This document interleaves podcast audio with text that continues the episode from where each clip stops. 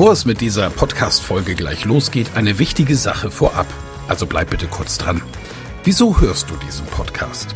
Weil du dich mit Rhetorik beschäftigen willst, ja. Aber willst du dich selbst darin auch verbessern? Selber an dir und deiner wichtigsten Fähigkeit für Erfolg arbeiten? Das Anhören meines Podcasts wird dich dabei unterstützen und auch gleich wartet wieder eine spannende Folge auf dich. Aber ehrlich, wirklich voranbringen wird dich meine Empfehlung an dich jetzt. Das kostenfreie Live-Rhetorik-Training mit mir, Michael Ehlers, Rhetoriktrainer.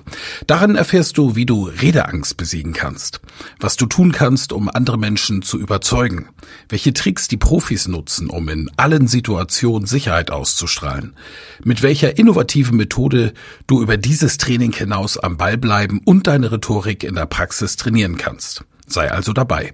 Pausiere gerne die Folge und gehe auf www.rhetorikheld.de. Diese Website findest du auch in den Show Notes. Wir sehen uns dann. Ich freue mich riesig drauf und jetzt viel Spaß bei der Folge.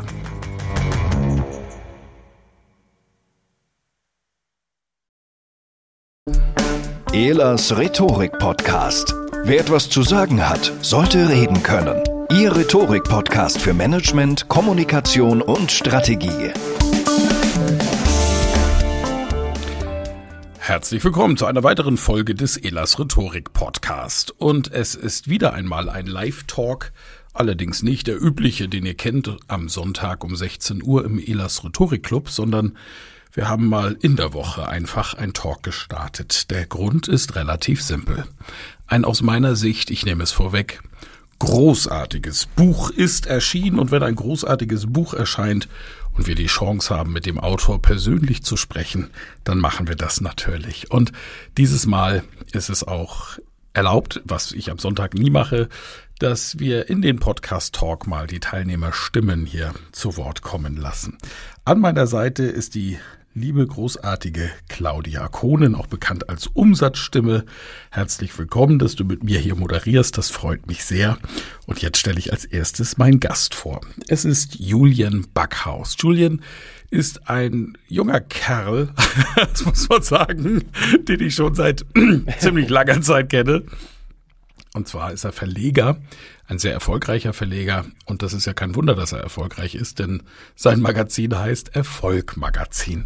Und lieber Julian, da trifft man natürlich unglaublich viele erfolgreiche Menschen. Und als erstes will ich von dir erfahren, wie kommt es, dass Arnold Schwarzenegger schuld daran ist, dass du ein neues Buch geschrieben hast? Naja, nicht wirklich schuld, aber ein Auslöser war er schon, als ich ihn ähm, in München getroffen habe. Das ist jetzt auch schon wieder ein paar Donnerstage her, vor Corona. Ähm, sind mir ja auch seine sechs Regeln wieder bewusst geworden. Die hat er ja auch zitiert an dem Tag, ähm, diese sechs Erfolgsregeln. Und eine von diesen sechs Erfolgsregeln ist, brich die Regeln. Und ähm, das ist so bezeichnend. Ich habe mir letztendlich auch dann in Erinnerung gerufen, mein Gott, ich beschäftige mich jetzt seit über zehn Jahren beruflich mit dem Thema Erfolg und ähm, treffe Hinz und Kunst, du hast es eben schon gesagt, durch das Erfolg-Magazin. Und ähm, letztens habe ich dem Handelsblatt ein Interview gegeben, die haben gefragt, was glauben Sie, wie viele Selfmade-Millionäre waren da so dabei? Und ähm, das waren überschlagsweise 500. Das ist ähm, spannend. Und was haben die alle gemeinsam gehabt? Ich meine, die haben alle einen mhm. roten Faden mit Ziele setzen, bla bla bla. Aber natürlich hatten die auch ähm, diesen roten Faden, dass sie viele Regeln gebrochen haben. Ich meine jetzt gar nicht unbedingt Gesetze oder irgend sowas. Ich meine vornehmlich diese Regeln, die uns die Gesellschaft oder die Familie oder wer auch immer so übers Leben einbläut und die wir dann irgendwann, und das ist das Gemeine daran, irgendwann so latent in uns tragen und selber ständig zitieren ohne dass wir das eigentlich noch merken. Tja. Regeln brechen, das ist Inhalt deines Buches. Der Titel des Buches ist ja auch der Titel unseres Talks hier, ist Bullshit Rules. 50 Regeln, die sie brechen müssen, um Erfolg zu haben. Na, da bin ich aber gespannt. Und äh, wenn du einverstanden bist, lieber Julian, dann gehen wir ein paar dieser Regeln mal durch. Ja, also ich oh, hätte gerne. mir so ein paar ausgesucht. Wir fangen auch fast vorne an, also nicht ganz vorne, aber fast vorne. Ähm, Bullshit Rule 2. Da hat mich natürlich als erstes getriggert, denn ich bin Rhetoriktrainer.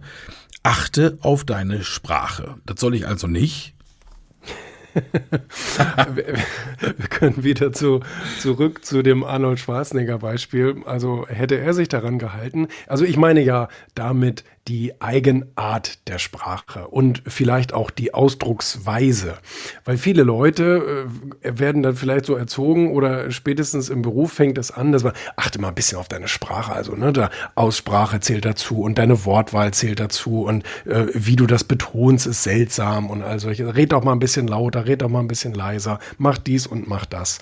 Also man versucht uns so ein bisschen in irgend so sprachliche Uniform zu pressen, damit wir auch zu den anderen ganz gut passen. Das äh, hat dann auch nochmal berufliche Hintergründe. In der Bank sollst du noch wieder anders sprechen als im Fitnessstudio und so weiter und so fort.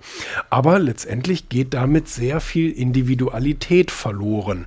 Und unsere Sprache ist ja etwas, was uns enorm auszeichnet. Das merken wir hier ja auch auf Clubhouse. Außer unser Profilbildchen haben wir ja hier nur unsere Sprache, mit der wir irgendwie identifiziert werden können mhm. im weitesten Sinne. Und deswegen finde ich es also eine blöde Regel. Zumindestens, wenn man es so ganz, ganz ernst nimmt. Eine blöde Regel, äh, immer auf die Sprache zu achten und sich dann sozusagen seine Sachen abtrainieren zu lassen. Von Arnold Schwarzenegger haben das alle verlangt. Als mhm. er nach Hollywood ging, sagten alle, dein Name ist Mist, den kann hier keiner aussprechen. Mhm. Ähm, Dein komischer steirischer Akzent, äh, der, der ist sowieso albern. Damit wirst du nie irgendeine Filmrolle kriegen. Also versuch dir den abzutrainieren, dann können wir drüber reden. Und er, nö, das mache ich nicht. Mhm. Ähm, ich ich, ich werde das so äh, als Markenzeichen benutzen und durchziehen. Da kannst du ja viele nehmen. Also die meisten Schauspieler sind ja irgendwie auf ihre Art und Weise seltsam. Auch ein Sylvester Stallone oder irgend sowas ähm, äh, sind ja, oder Happe Kerkeling oder wer auch immer, die, die reden ja nicht normal, mhm. aber das, das ist ein tolles Markenzeichen geworden. So, und wenn wir schon beim Thema Sprache und auch Stimme sind, dann ist Claudia natürlich im Spiel. Claudia, ich hoffe, du bist äh, einsatzbereit. Du bist noch gemutet. Jawohl, sie blinkt. Ähm, liebe Claudia, äh, was sagst du denn zu der These? Bleibe, also Bullshit-Rule Nummer zwei, achte auf deine Sprache. Hallo erstmal zusammen und Dankeschön, Michael, für die Einladung. Hallo, Julian. Ich persönlich hi. finde, hi. Ich persönlich finde es ganz, ganz wichtig, dass man darauf achtet, dass man mit sich selber im Einklang ist.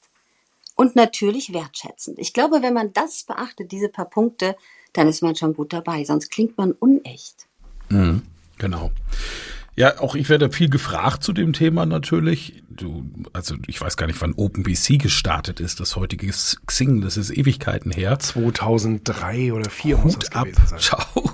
Und da war ich noch Mitglied 2005 und dann wurden sie umbenannt. Ja, genau. Und ich war eines der ersten 100.000 Mitglieder und habe damals einen Rhetorikclub gegründet. Was für ein Wunder. Und äh, dieser, dieser Club hieß, es war eine Gruppe, eine klassische Social-Media-Gruppe, die hieß Rhetorik und Dialektik. Dialektik ist ja die, die Kunst der Überzeugung. Es gibt Dialektik des Denkens, verschiedene Perspektiven einnehmen und so weiter. Und natürlich auch eine sprachliche Dialektik, die auch ein Teil der Rhetorikausbildung ist. Und da gab es gerade am Anfang ganz viele, die gesagt haben, so nach dem Motto, ja, guten Tag, Herr Ehlers, ich muss nur nach Bayern dort zum Arbeiten und die mögen meinen Akzent dort nicht. Was kann ich denn dagegen tun? So, Julian, hast du eine Ahnung, was ich geantwortet habe? Ähm, also ich hoffe, dass du geantwortet hast, ähm, äh, seien Sie stolz, wo Sie herkommen und, und behalten Sie den Dialekt, aber ich weiß es nicht. Ja, natürlich, selbstverständlich. Mir hört man ja auch Puh. an, wo ich herkomme, das war das ja klar. Ne? Ich habe allerdings, wenn ich jetzt bin ich 49 Jahre alt, als ich so mit 18 Jahren die erste Erfolgsliteratur gelesen habe, da war natürlich Dale Carnegie dabei und es gibt ein Buch von Dale Carnegie, in dem steht drin, du sollst jeden Tag ein Fremdwort lernen und du sollst darauf achten, dass du reines Hochdeutsch sprichst. Das steht in einem Dale Carnegie Buch. Und das habe ich damals gemacht. Habe gedacht, okay, wenn ich erfolgreich sein will, muss ich jeden Tag ein Fremdwort lernen und ich muss darauf achten, dass ich ein perfektes hannoveranerisches Hochdeutsch spreche. So, viele Jahre später ist mir erst aufgefallen, das hatte Dale Carnegie mit Sicherheit nie geschrieben. Ist ja logisch, ne? Ist ja Amerikaner. Und äh, ja, ja, weißt du, ne? Und da habe ich doch gedacht, was für ein Quatsch, weil mir ist auch aufgefallen, und deswegen bin ich voll bei deiner Regel, lieber Julian, ich mag Menschen, die eine Macke haben. Also weil, weil die Macke einfach ein Teil, ein, ein sicht- oder hörbarer Teil einer Persönlichkeit ist. Das ist was Großartiges. Tolle Regel. Und dann kommen wir gleich zur nächsten, wenn du einverstanden bist. Und ich gehe gleich eine Regel weiter. Bullshit Rule Nummer drei. Bleibe immer bei der Wahrheit. Na, da bin ich ja mal gespannt. Da machst du ja ein Fass auf jetzt, Julian. Durchaus. Es äh, gibt ja mittlerweile viele Untersuchungen, die habe ich da auch zitiert in dem Buch, die sagen, so die kleine Alltagslüge ist so der Klebstoff unserer Gesellschaft. Ich kann das sehr gut nachvollziehen, muss ich sagen. Wenn, ähm, wenn Leute mir, und das ist mir heute und die letzten Tage auch schon wieder oft passiert, die mir irgendwas versprochen haben und dann kommen sie eine Stunde äh, vor vor dem Termin und sagen, übrigens, äh, ich kann es nicht oder ich habe gerade keine Zeit mehr oder wie auch immer, bist du böse auf mich? So, dann muss ich immer dreimal tief Luft holen. Ich bin eigentlich sauböse auf denjenigen, aber, ähm, aber ich lüge dann und sage, ist alles okay, ähm, wir machen das dann morgen, ja? Warum mache ich das? Also A, ähm, will ich natürlich eine Beziehung nicht sofort kaputt machen, weil klar, wenn ich jemandem sage, du, ich bin böse auf dich, das ist gar nicht geil, dann weiß ich ja, wie der normale Mensch reagiert. Ähm, er müsste zwar einsichtig reagieren und sagen, ich kann das gut verstehen, aber die Wahrheit ist natürlich, ähm, der will mir nicht mehr unter die Augen kommen, weil ihm das so wahnsinnig peinlich ist und weil er sozusagen so sein unzuverlässiges Gesicht gezeigt hat. Mhm. Und das mag ja keiner gerne, seine Macken offenlegen. Und ähm, deswegen versuche ich dann, zumindestens wenn es mir die Beziehung wert ist, irgendwie zu flunkern. Und äh, so gibt es natürlich viele Alltagsbeispiele, sehe ich in der Hose dick aus oder was weiß ich denn was, ähm, wo, wo, man, wo man sich dann äh, lieber ein bisschen zurücknimmt oder zumindestens, wie würde Martin sagen, irgendeine erweiterte Wahrheit sich ausdenkt ne? mhm. und ähm, irgendwie so ein bisschen drumherum lamentiert.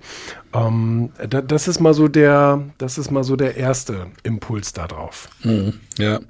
ja, wir haben einen, einen sehr langen Talk gemacht in der Sonntagsrunde um 16 Uhr zum Thema Lügen.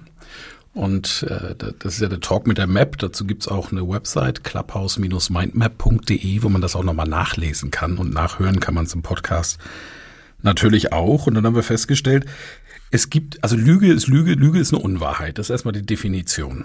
Und wenn du sagst, ja, es ist nicht schlimm, dann sagst du die Unwahrheit. Du lügst also in diesem Augenblick.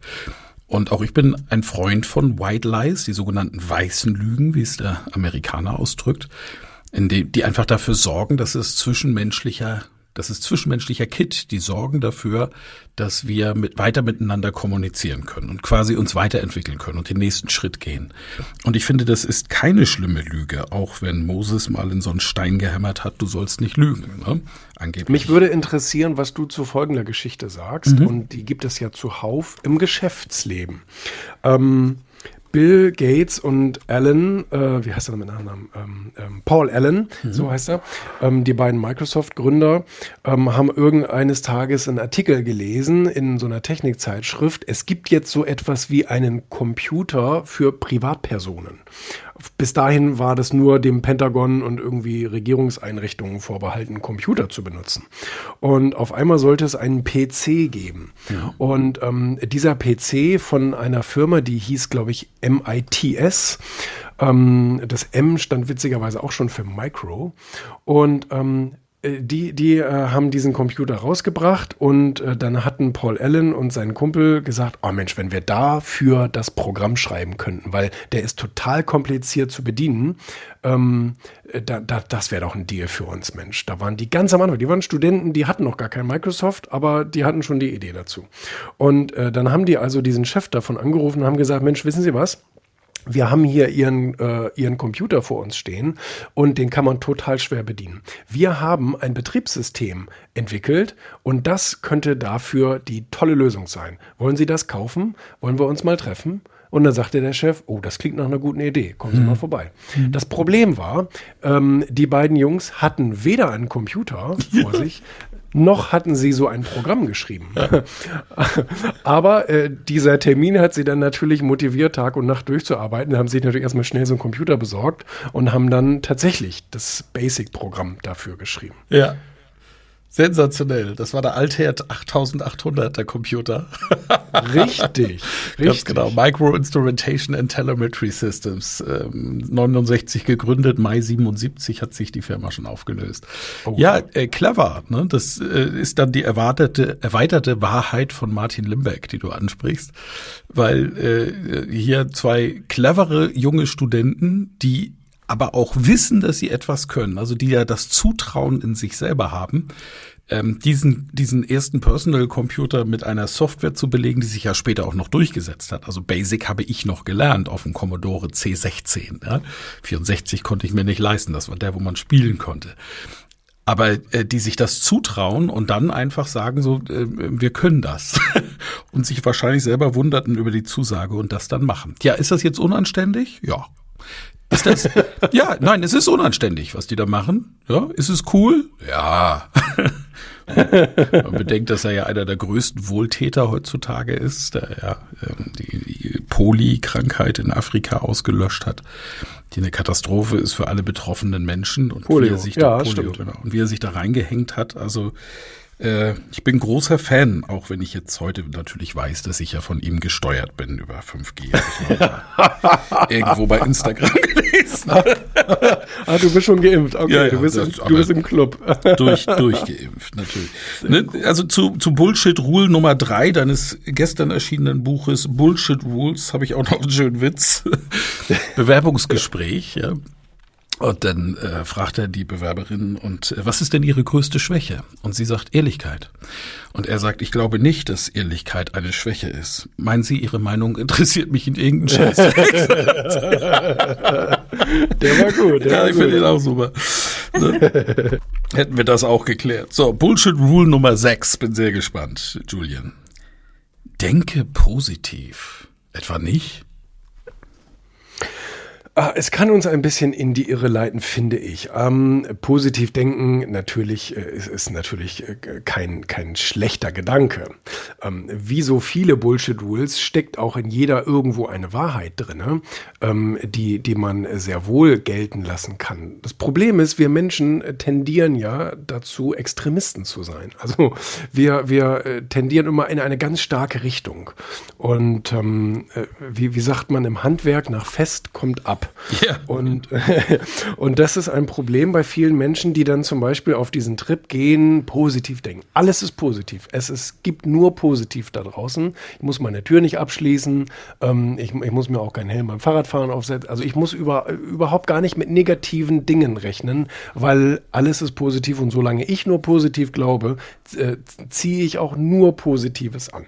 So, ähm, da, dafür interessiert sich natürlich äh, leider irgendwie ein Vergewaltiger und Mörder und all diese Sachen, Betrüger, äh, nicht dafür, sondern äh, die ziehen ihr Ding weiter durch. Und es gibt auch so, ich meine, das sind jetzt Extrembeispiele, aber so auch viele, viele leider negative Sachen auf der Welt, bei denen man keinen positiven Aspekt finden kann. Auch, mhm. dass Kinder äh, durch Kriege ihre Eltern verlieren, dass es immer noch Hungertote gibt auf der mhm. Welt. Das ist ja alles nicht positiv, da, da kann man auch nichts Positives dran finden.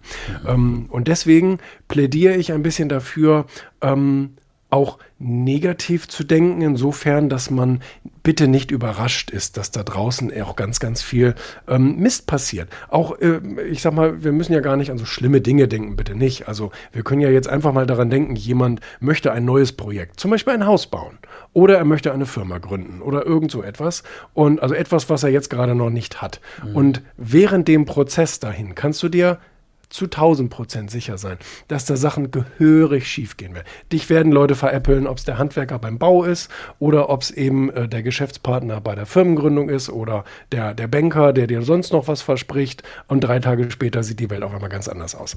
Und mit diesen negativen Sachen aber zu rechnen, sich auch mental darauf vorzubereiten, vielleicht sogar irgendwo ähm, vielleicht eine Alternative in der Schublade zu haben, ist wirklich nicht verkehrt und den ich sag mal, Hardcore-Positiv-Denkern ist damit sicherlich auch ein Gefallen getan, wenn sie so ein bisschen äh, diese Realität auch akzeptieren.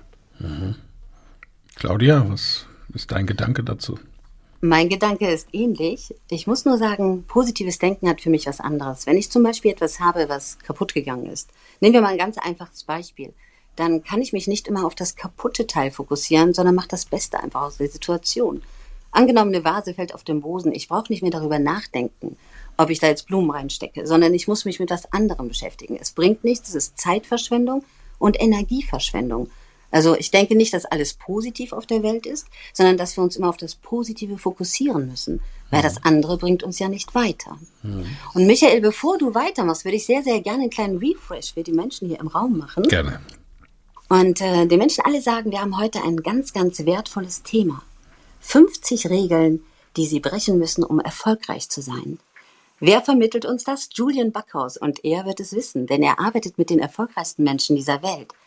Er ist der Herausgeber des Erfolg-Magazins und ich weiß, diese Menschen verraten auch ihre Tipps und man kann so viel mitnehmen. Darum kann ich jedem nur raten, bleibt in diesem Raum, holt noch ein paar Leute in diesem Raum, folgt diesem Club und je nachdem, wenn der Michael sagt, ihr könnt gerne dazu Fragen stellen, aber erst, glaube ich, gehen wir noch die Punkte durch, Michael, oder? Ja, natürlich. Danke. Dankeschön auf jeden Fall für den Refresh. So kriegen die Podcast-Hörer auch gleich mal mit, wie das äh, auf Clubhouse läuft. Und ich freue mich ja immer, wenn die, die schon teilweise seit 2008 bei dem Podcast folgen, endlich auch mal hier auf unsere Social Audio App kommen und Podcast live mal erleben. Das ist ja die Idee des Ganzen. Ne?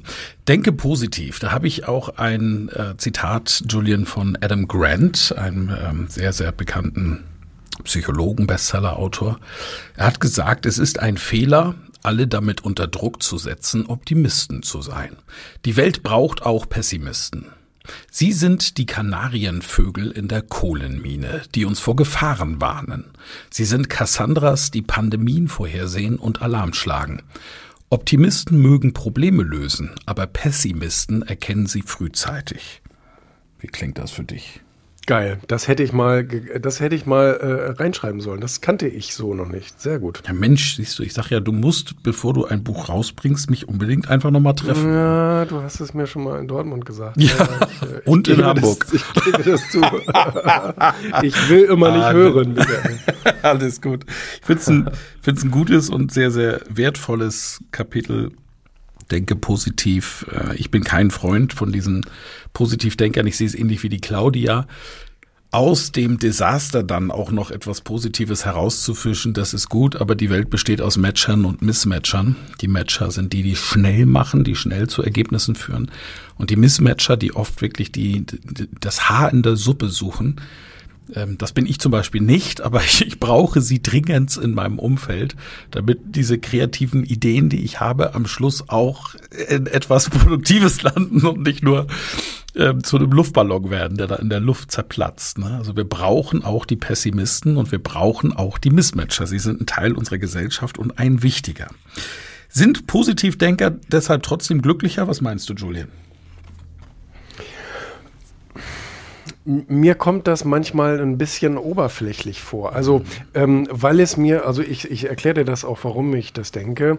Ähm, ich, ich zähle mich zu denen, die ähm, sehr viel auch das Negative sehen, ähm, wobei ich die ganze Zeit trotzdem in einer positiven Stimmung bleibe. Ja. Ähm, ich, weiß, ich weiß ja nicht, wie, wie man das gut erklären kann. Also mir sind zum Beispiel auch diese ganzen Probleme auf der Welt bekannt. Und ich lese auch jeden Tag drei, vier Zeitungen. Ich meine, ich bin Medienmacher, das ist auch ein bisschen mein Beruf, da auf dem, auf dem Laufenden zu sein.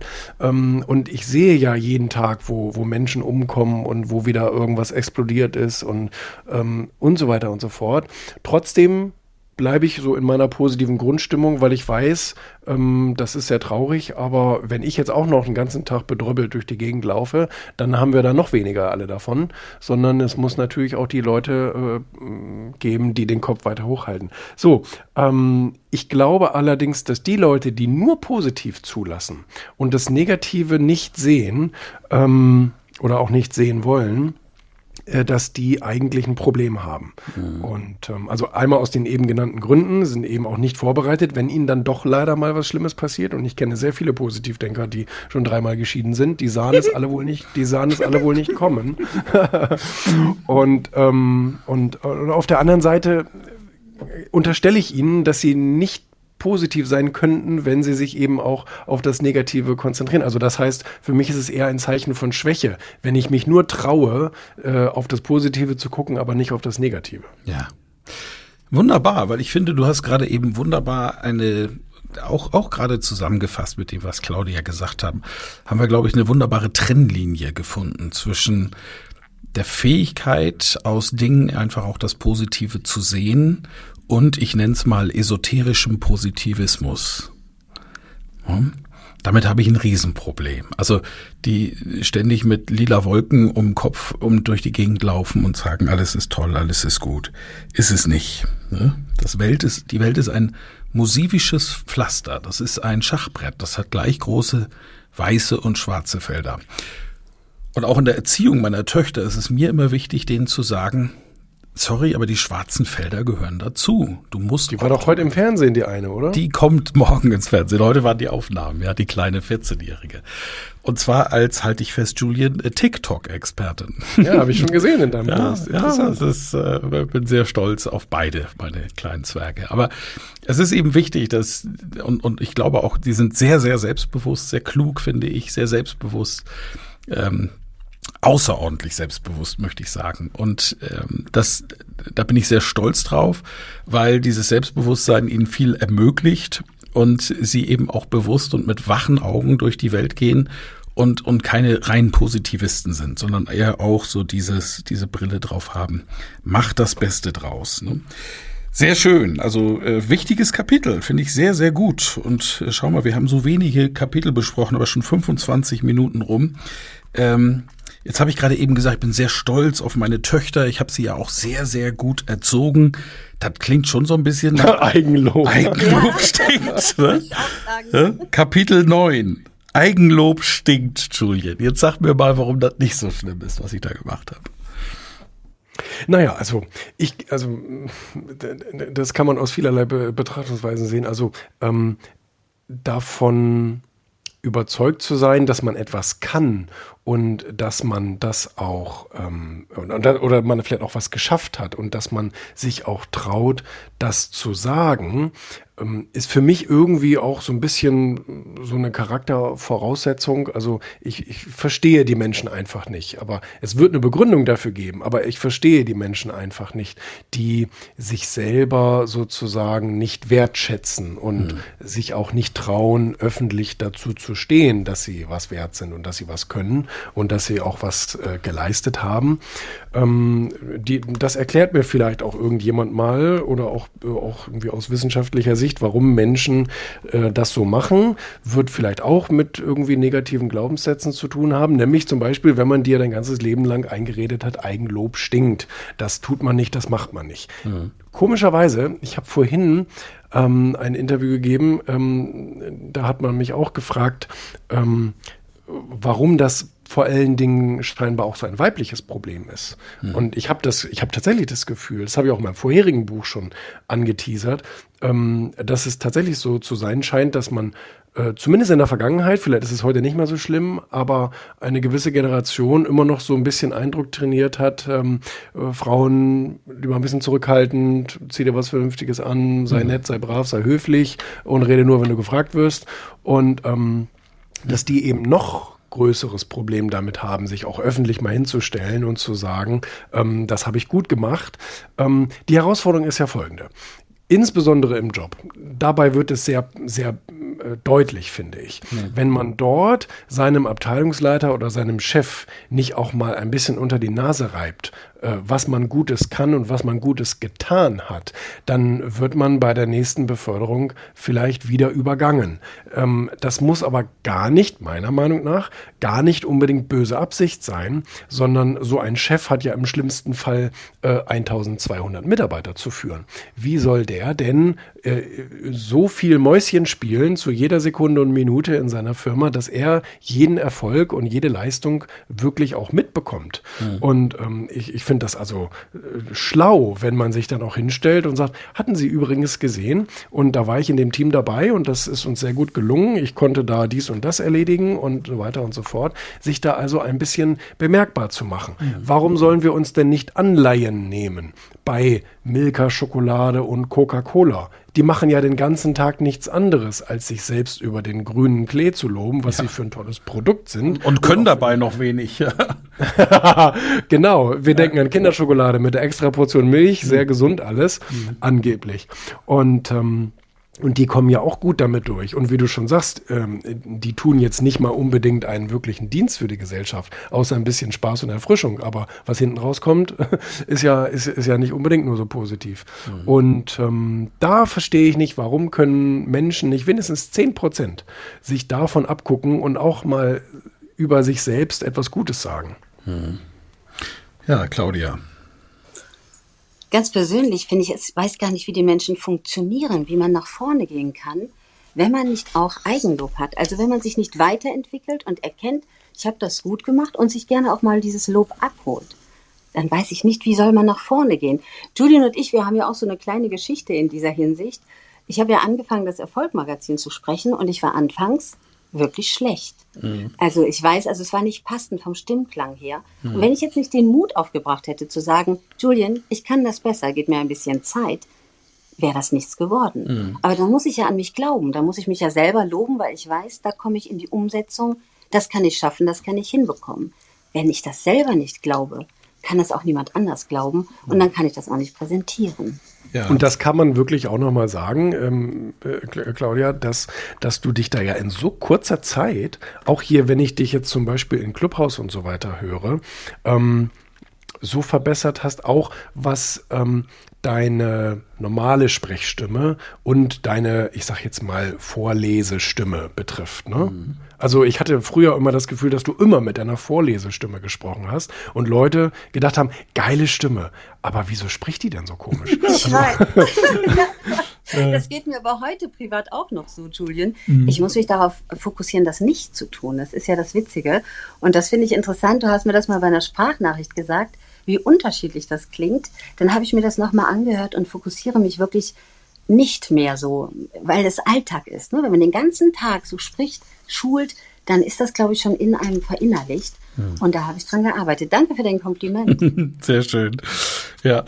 Also äh, ich muss sagen, mir als Rhetoriktrainer sprichst du mit diesem Kapitel natürlich wirklich auch aus dem Herzen, denn ich erlebe dasselbe, was du gerade beschrieben hast. Erstens ist es bei Frauen noch deutlich schlimmer, schlimmer wie bei Männern und das hat sehr viel mit den Glaubenssätzen zu tun, die ihnen oft in der Kindheit in den Schädel gehämmert wurden oder gemeißelt worden. Stell dich nicht immer in den Mittelpunkt, spiel dich nicht so auf. Das sind Erziehungsglaubenssätze, die da oben arbeiten und dann kommt ein Rhetoriktrainer daher, der sagt, äh, bitte stell dich auf die Bühne und zwar in die Mitte, vorne, dann Blickkontakt mit allen aufnehmen, einmal durchatmen und jetzt fängst du an zu reden und zwar mit lauter, kräftiger Stimme.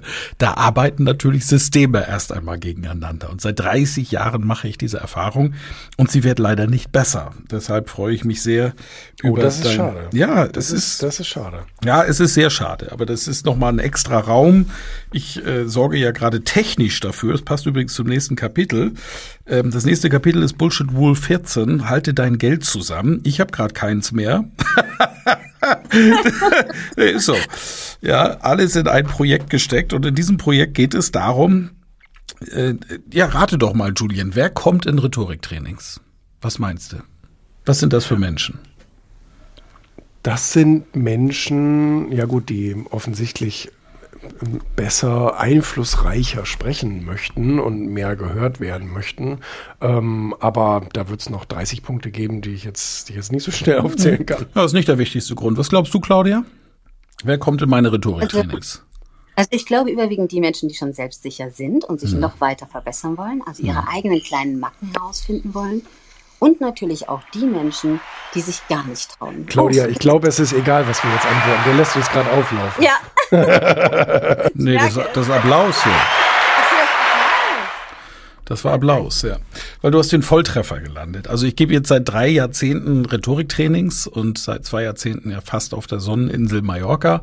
Das ist kostspielig. Da kommt eine besondere Zielgruppe hin, die sich das leisten kann, 4.400 Euro für ein Seminar auszugeben.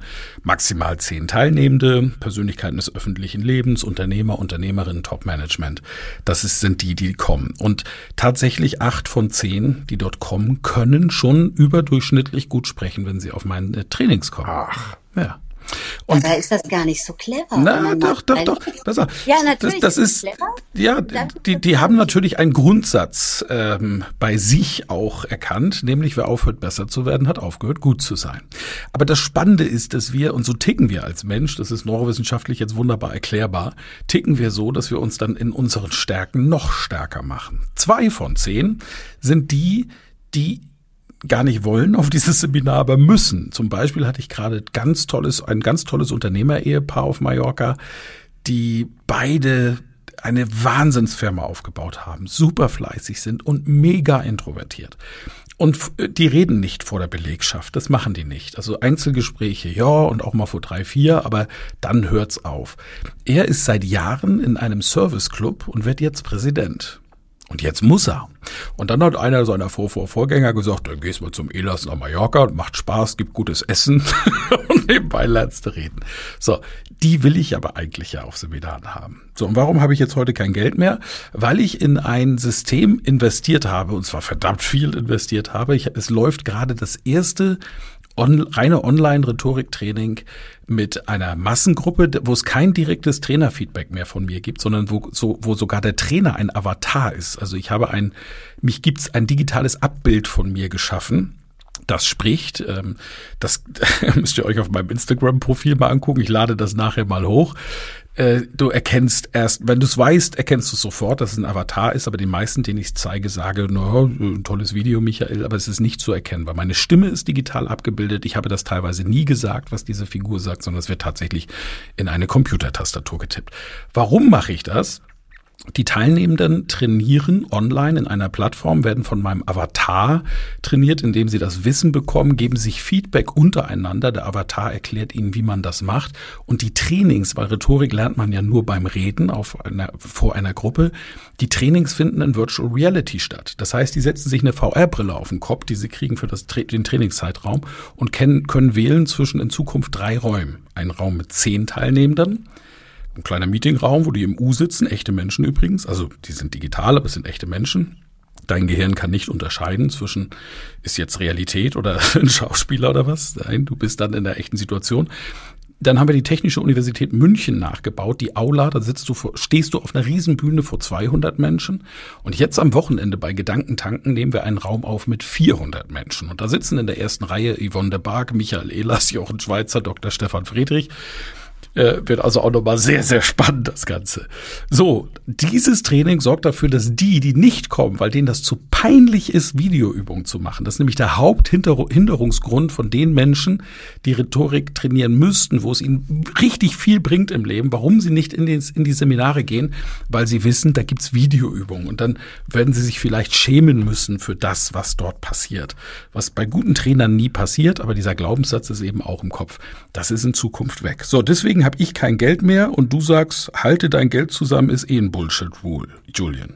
Ja, jetzt hast du ja natürlich auch schon die Antwort gegeben. Du machst es ja genau richtig. Also, wenn man diesen Begriff hört und das insbesondere, also ich kenne es selber, meine Großeltern ähm, waren ja logischerweise äh, so Kriegsgeneration und ähm, die haben das proklamiert ohne, ohne Pause. Halte dein Geld zusammen, schön auf ein Sparkonto und äh, dann hast du was für schlechte Zeiten. Also, A ist das für eine Volkswirtschaft natürlich der Todesstoß. Es ist schrecklich, mhm. wenn die ganzen Menschen dem Wirtschaftskreislauf das Geld entziehen und austrocknen und das auf irgendeinem Sparkonto ähm, äh, parken. Ähm, damals gab es wenigstens noch einen Wermutstropfen, denn das Geld wurde durch Kredite so ein bisschen wieder zurück in den Kreislauf gepackt und die Leute haben dann äh, dafür Zinsen gekriegt, aber zumindest konnte das Geld arbeiten. Das tut es ja heute auch nicht mehr, ähm, weil das Geld von der EZB für Minusprozent, keine Ahnung, ist ja viel billiger. Mhm. Das, also das heißt, das Geld, das vergammelt tatsächlich, also auch sprich sprichwörtlich, weil du ja bei einem bestimmten Vermögen auch Strafzinsen bezahlen musst. Ähm, das ist aber ja gar nicht unbedingt das Schlimmste, sondern ähm, das Schlimmste ist ja, dass es uns suggeriert, dieser Spruch, dass wir das, was wir schon haben, bewahren und beschützen sollen. Ja. Und, ähm, und ich habe ja vorhin gesagt, der Mensch tendiert immer so ein bisschen zu Extremen. Also entweder er tritt auf die Bremse oder er tritt aufs Gas. Aber beides zusammen macht für das Gehirn kaum Sinn. Deswegen entscheidet es sich dann für eine der Sachen.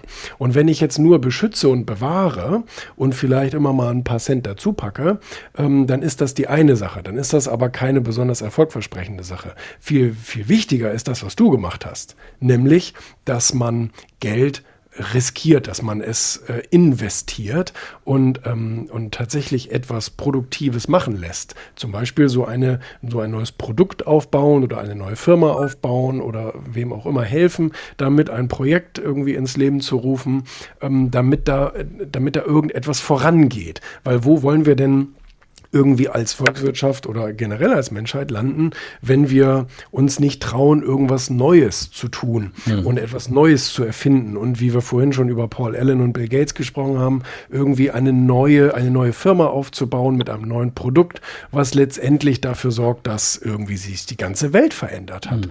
Ähm, und das ist etwas, das ist etwas Positives und ähm, es ist ja nichts dagegen, ein, ein Notgroschen zu haben. Aber wie gesagt, wir tendieren eben immer so ein bisschen zu diesen Extremen und, ähm, und finden dann da keine gute Balance. Viel wichtiger ist eben das Geld irgendwie in Kanäle zu packen, wo es, wo es, wo es auch wieder etwas für etwas Sinnvolles sorgt. Ja, wunderbar. Vielen Dank.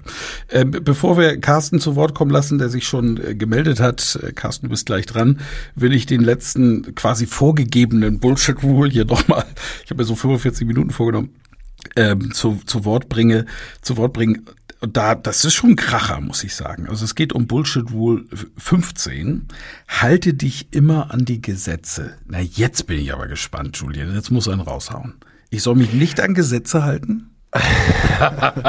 Pass auf, also ich bin der Meinung, es gibt viele Gesetze, die super wichtig sind. Deswegen steht ja auch das Wort immer da. Ne? Also da, das, da muss ich jetzt auch was zugeben. Ich hatte da stehen, halte dich an die Gesetze.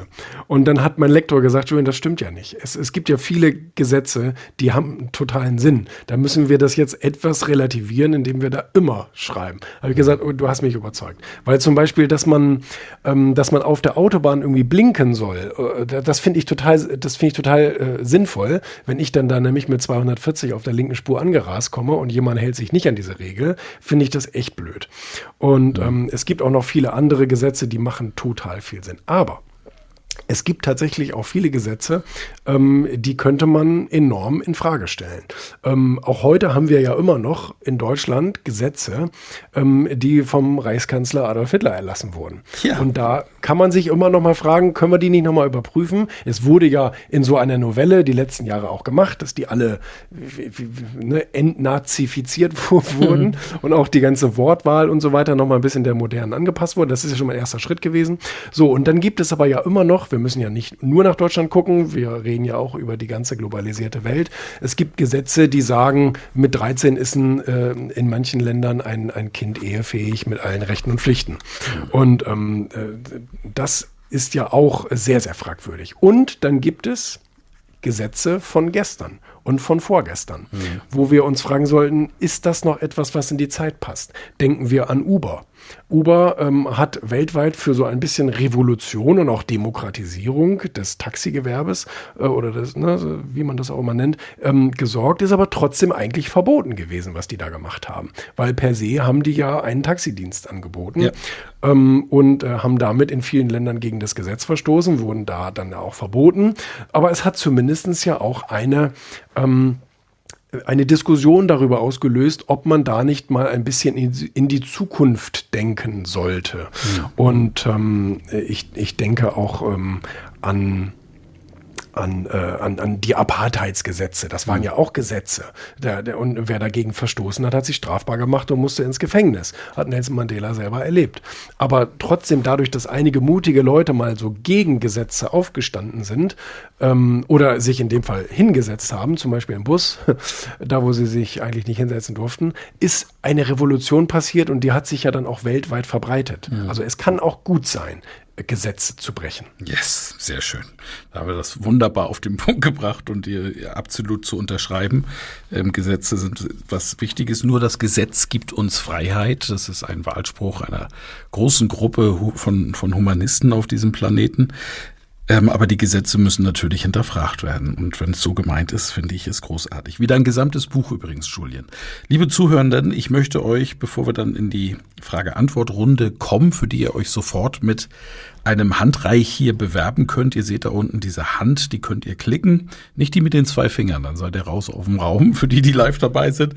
Und dann holen wir euch gerne wie den Carsten jetzt auch schon hoch und äh, werden euch gleich noch ein paar Hinweise geben zur, zur, zum Frage-Antwort-Spiel und freuen uns auf das, was da von euch kommt. Also beteiligt euch bitte gerne und stellt Julian Fragen zu seinem Buch Bullshit Rules 50 Regeln, die Sie brechen müssen, um Erfolg zu haben. Ich will die Regeln mal kurz vorlesen, damit die, die jetzt drüber nachdenken, sich dieses Buch zu kaufen, es dann hoffentlich nachher tun. Denn es ist ein großartiges Buch, es ist ein Verlagsbuch. Ich sage das jetzt ganz bewusst, weil mir diese, äh, diese selbstgemachten Amazon-Bücher echt auf den Keks gehen. Billigstes Papier, mieser Satz. Teilweise sind die Buchstaben da am, am Umschlag, auf der Umschlagseite und so. Aber es ist großartiges Buch aus dem Finanzbuchverlag. Toller Satz, nachhaltig gedruckt, wertig in seiner Hand und einfach durch die kleinen Kapitel finde ich großartig zu lesen. Ich hoffe, es kommt als Hörbuch. Also, worum geht's? Abwarten und Tee trinken. Achte auf deine Sprache. Bleibe immer bei der Wahrheit. Das Streben nach Macht ist gefährlich. Denke langfristig. Denke positiv. Die Kinder sollten es besser haben. Du musst mit der Zeit gehen. Eigenlob stinkt. Eine Nacht darüber schlafen. Geld macht nicht glücklich. Gesundheit ist das Wichtigste. Gib niemals auf. Halte dein Geld zusammen. Halte dich immer an die Gesetze. Hand drauf. Höre auf Menschen mit Lebenserfahrung. Keine Widerworte. Kenne deinen Preis. Kümmere dich um deine eigenen Angelegenheiten. Lebe nicht in einer Fantasiewelt. Mach dich nicht lächerlich. Mach keinen Fehler zweimal. Man kann alles lernen. Man kann im Leben nicht alles haben. Nicht überheblich sein. Nimm die Abkürzung. Rede nur, wenn du gefragt wirst. Schalte deinen Verstand ein. Schuster, bleib bei deinen Leisten. Sehr gut. Schwimme gegen den Strom. Sei doch mal zufrieden. Sei immer höflich. Sei nicht so fordernd. Sei nicht so selbstverliebt. Sei nicht voreingenommen. Sei zur richtigen Zeit am richtigen Ort.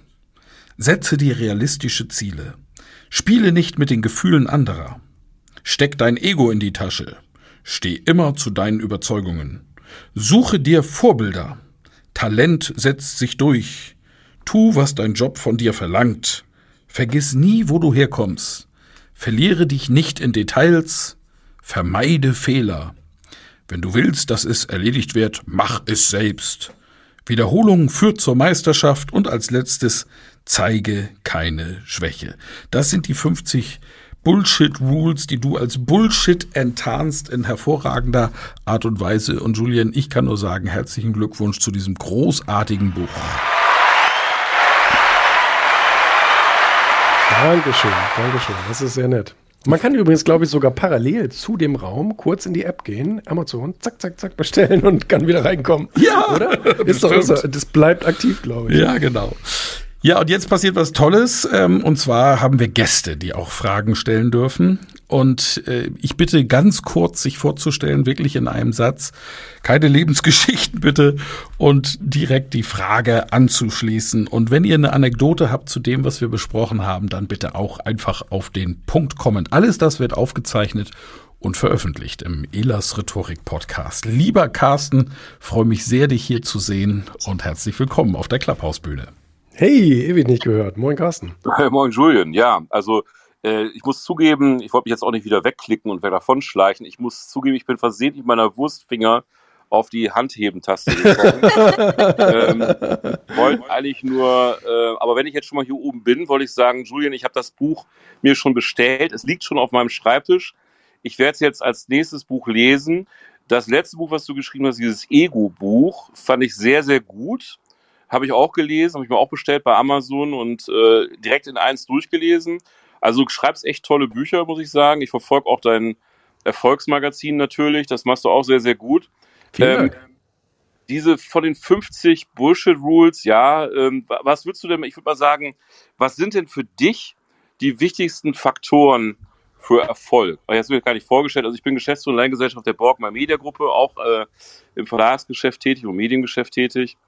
Ähm, zu dir, zu dir passt eigentlich ähm, äh, das Streben nach Macht ist gefährlich. Das ist nämlich Bullshit, weil du hast es ja vorgemacht. Du bist ja hier der norddeutsche Medienkönig. Das wissen ja jetzt die Leute im Publikum nicht, weil sie dich nicht kennen, ähm, weil du so immer so ein bisschen im Hintergrund agierst. Aber ähm, Eingeweihte wie ich wissen das ja. Und du hast dir damit ja einen unglaublichen Einfluss erarbeitet und ja auch einen positiven Einfluss erarbeitet.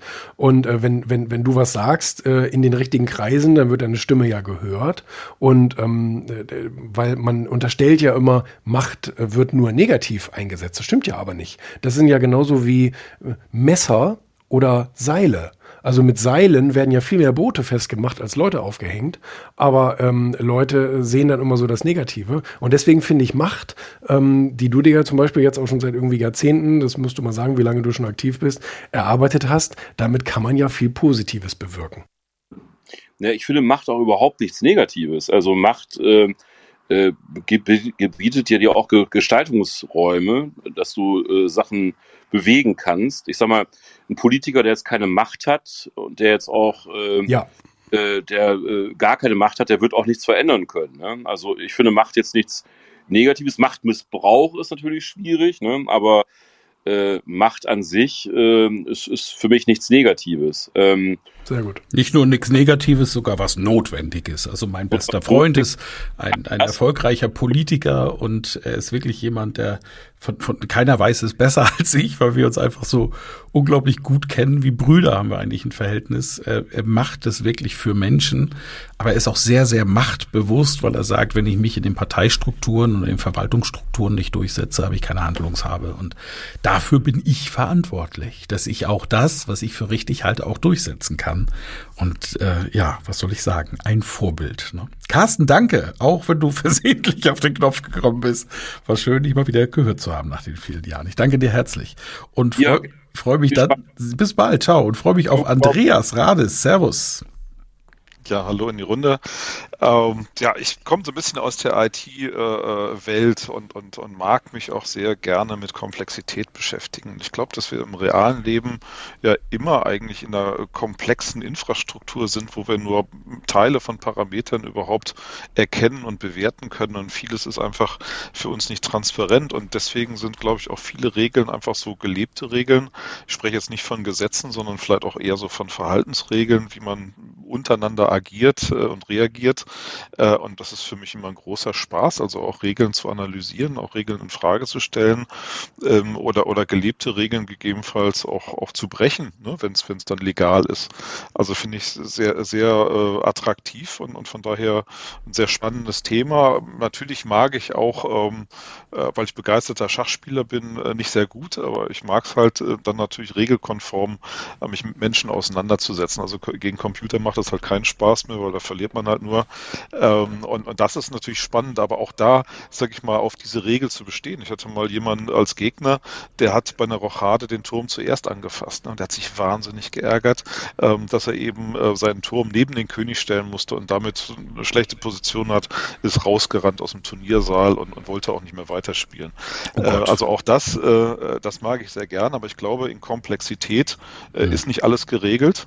Ja, und deswegen ähm, ist es auch legitim, Regeln zu brechen. Ne? Das wäre so mein, mein Beitrag zu dem Thema. Ein kurzer Impuls. Vielen herzlichen Dank, Andreas. Zum Glück weiß das meine Tochter nicht.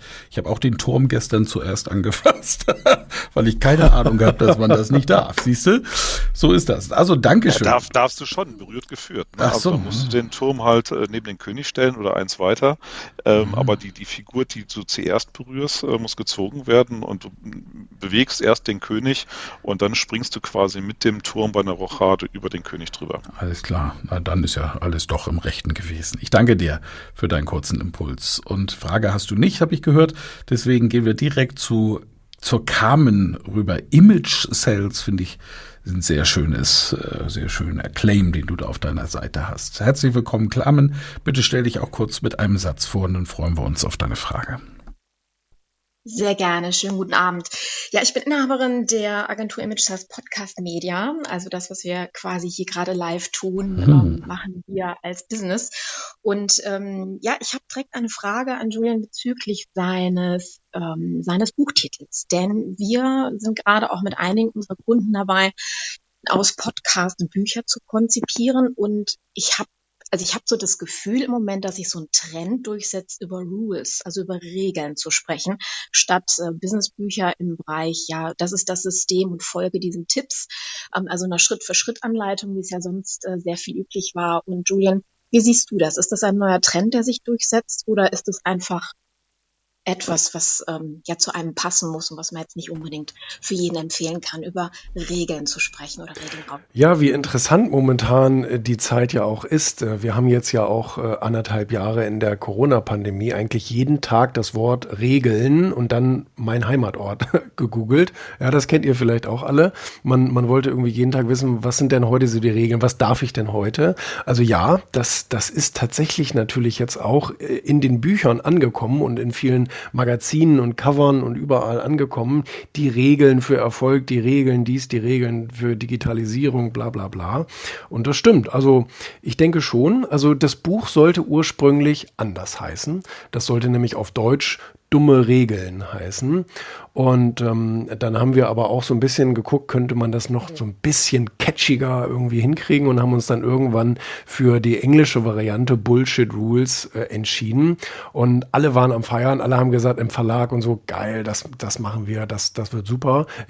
Was wir, und das stimmt auch, es ist super angekommen, alle haben da so sehr drauf reflektiert.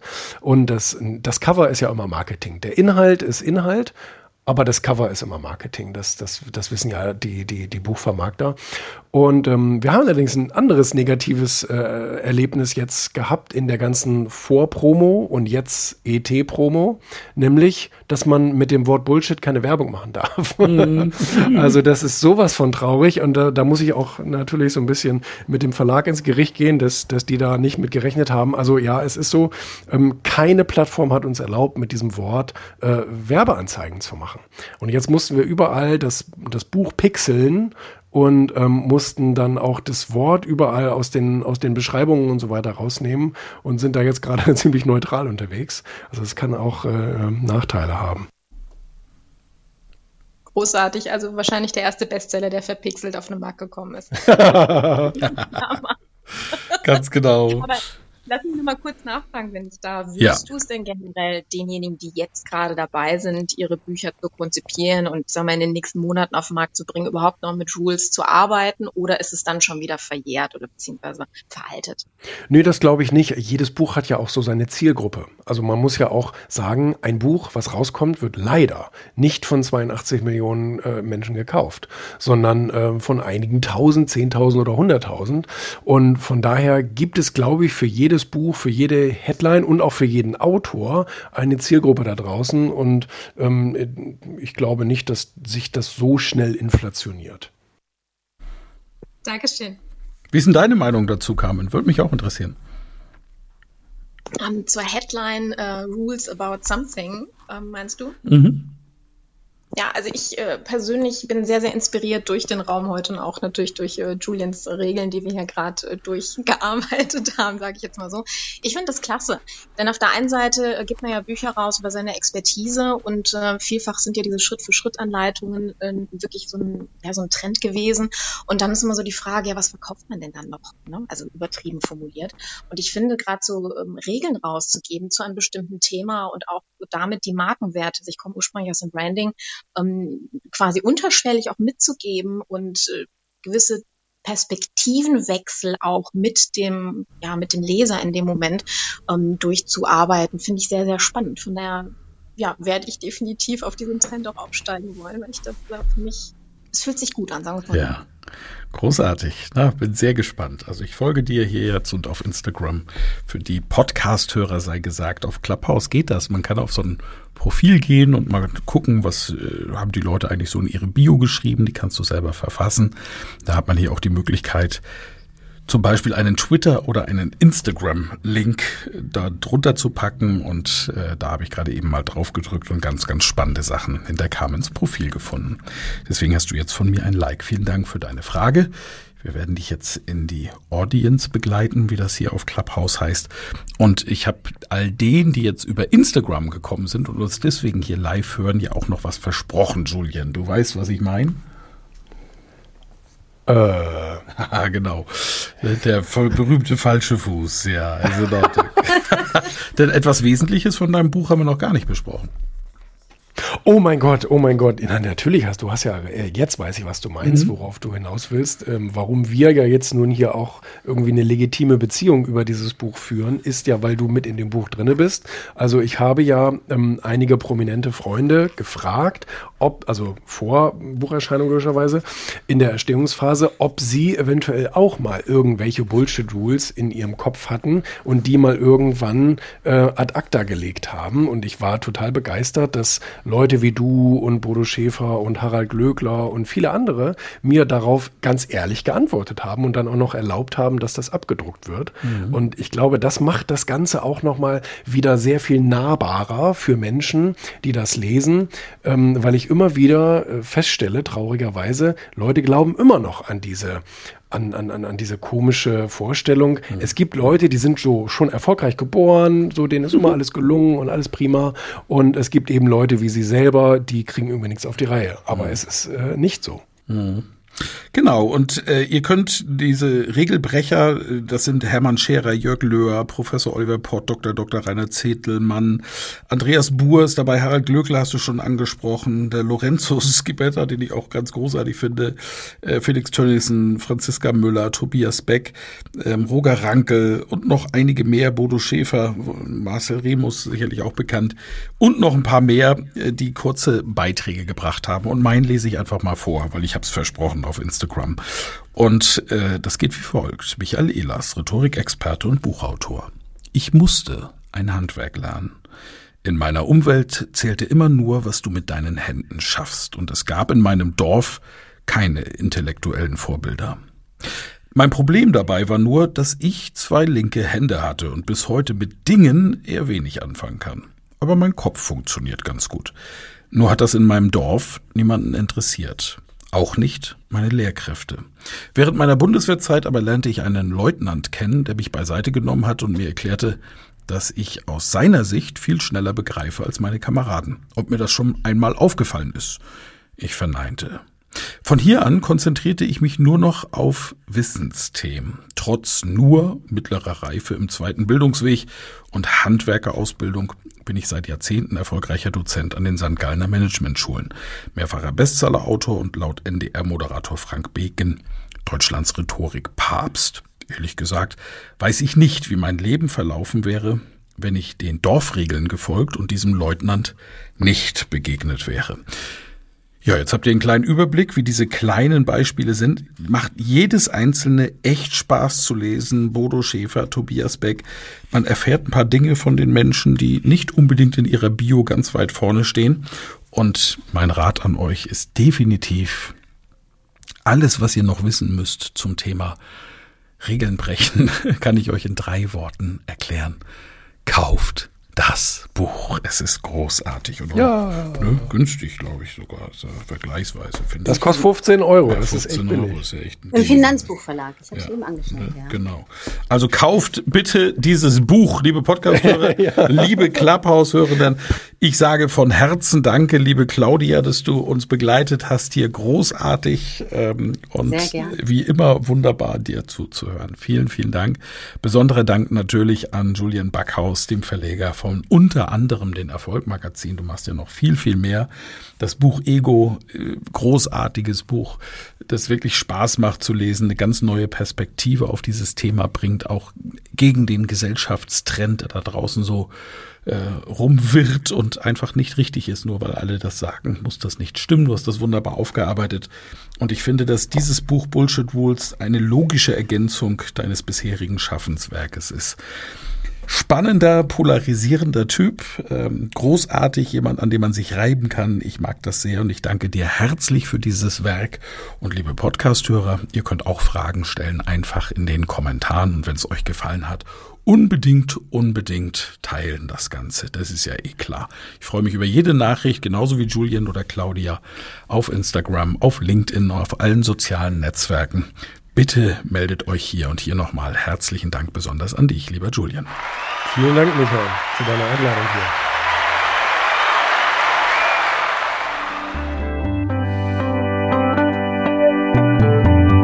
hier. Vielen Dank fürs Zuhören. Mehr Informationen unter www.rhetorik.me.